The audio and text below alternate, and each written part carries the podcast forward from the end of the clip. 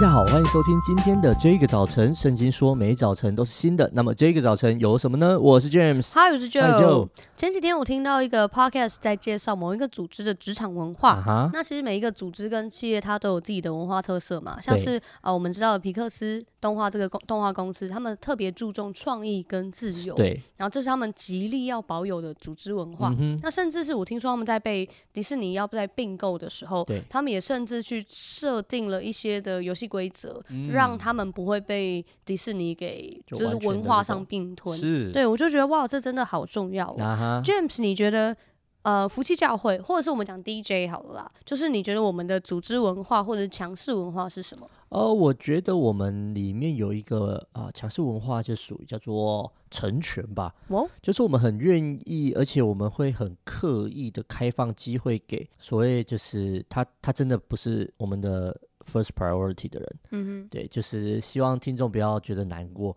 对，因为我相信一件事是，呃，我们都不会从最棒的时候开始，我们是会从比较弱小的时候越来越棒开始。Yeah. 对，我前我我我这一阵子在追那个呃排球少年，因为前阵子看到新闻，他要那个就是他要快要被下架，就是 Netflix，因为他合约到了快要被下架，我想说，哎。等那么多人在看，而且我们我们有好多人在打排球，对对对，那然后再看一下好了，我热血一下，哇、哦，好热血！那真的就是真的就是从很弱的时候开始，嗯，很有天分也没有用，但是你没有练习，你你没有好的环境，你就没有办法被培养。是，但就是呃呃，如果硬要说，我觉得在在啊、呃，我们教会里面，在我们的区里面，就是成全这件事情。嗯，哇，成全，我我在。我觉我觉得成全真的是一个很重要的一个文化，嗯、而且它会塑造一个安全感，嗯、然后让每个人知道说，我当我有意愿，我让我想 try 的时候，我是会被接纳，而且会被支持。呀。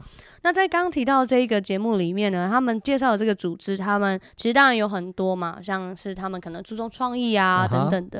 然后他们特别其中一个的文化呢，是他们很重视沟通的文化。嗯。那他们希望呢，不同位阶、不同部门都有充分沟通的空间，还有安全感。嗯。然后让不同的点子啊、想法啊、看见可以很畅通的、不受到阻碍的来进行。哇哦。那他们为了要行做这样的一个文化呢，所以他们就有一个。嗯，像是一个 policy，像是一个规则。嗯，他说呢，就是如果你有任何的想法或者是疑问，你都应该要当面的向当事人提出来，而不是私下找另外一个同事讨论。哇。那如果今天呢，有一个 A 跑来跟你说，哎、欸，我觉得刚刚会议上面那个决定啊、呃，怎么样怎么样的时候，那 A 你知道这件事情，你有责任要呃，对不起，你是听到这个人，你有责任要跟 A 说，我觉得你应该要主动。的跟这一个当事人讲、哦，或者是在会议上提出来，他们希望呢，在这个过程里面去形塑这样的一个文化。应该不是华人的企业吧？他是华人企业，在台湾本地的、哦、本土的，很不错。嗯。那他说呢，其实很多时候我们在这个去找找别人讨论的过程，其实是想要得到一种 confirm，、嗯、就是想要确认说，哎、欸，我这样的想法是对的吗，或什么的。可他就提醒说，其实，在不知不觉里面会形成一种政治。对，我就觉得哇，这真的是一种提醒哎、欸嗯。那我就想到，其实马太福音在怎么讲，他就说这个东西它其实会形成一种政治，一种八卦。那他鼓励我们直球对决。嗯、可是我想到马马太福音他是这样讲，十八章十五到十六节。倘若你的弟兄得罪你，你就去，趁着只有他和你在一处的时候，指出他的错来。他若听你，你便得了你的弟兄；他若不听，你就另外带一两个人同去，要凭两三个人的口做见证，句句都可定准。马太福音第十八章十五到十六节：倘若你的弟兄得罪你，你就去，趁着只有他和你在一处的时候。指出他的错来，他若听你，你便得了你的弟兄；他若不听，你就另外带一两个人同去，要凭两三个人的口做见证，句句都可定准。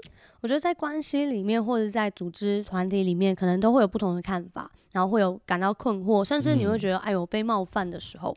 可是圣经怎么说呢？圣经说，若你的弟兄得罪你，你就去，趁着只有他和你在一处的时候，指出他的错来。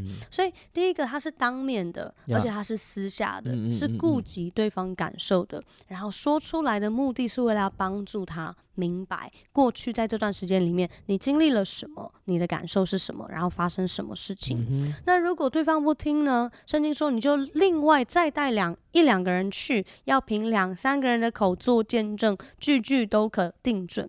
这意思不是说你带人去给他施压，就落人去围他，很像是，很像是，对不对？可他其实这边讲的事情是透过有权柄的人帮助彼此厘清误会在哪里，然后去解开误会，重新对焦。那其实在这节经文的后面呢，他就讲到说，如果对对方还是不听，那这时候呢，要对他像外邦人，像税吏。哇，可是意思不是叫我们跟人家切八段，而是要我们像爱 Best 一样继续的爱他们。那我觉得哇，这真的是体体认了耶稣的心，因为耶稣是爱罪人的，耶稣是爱税吏的。其实我觉得这一些真的是。Way beyond 这种连，它已经不只是一种沟通文化了，而是我们真的在基督的关系里面，在基督的文化里面，真实的去爱我们的弟兄，真实的去爱我们的家人。我觉得很多时候这真的超不容易的。对，但是求神帮助我们，不要做往来传舌的人，而是学习在智慧跟爱心里面说诚实话，来爱我们的弟兄姐妹。我们来祷告。主，我要感谢你，因为你要给我们的不只是一种好像沟通上的一个形式文化，你要带给我们的是一个属神国度的、属基督国度的一个强势文化。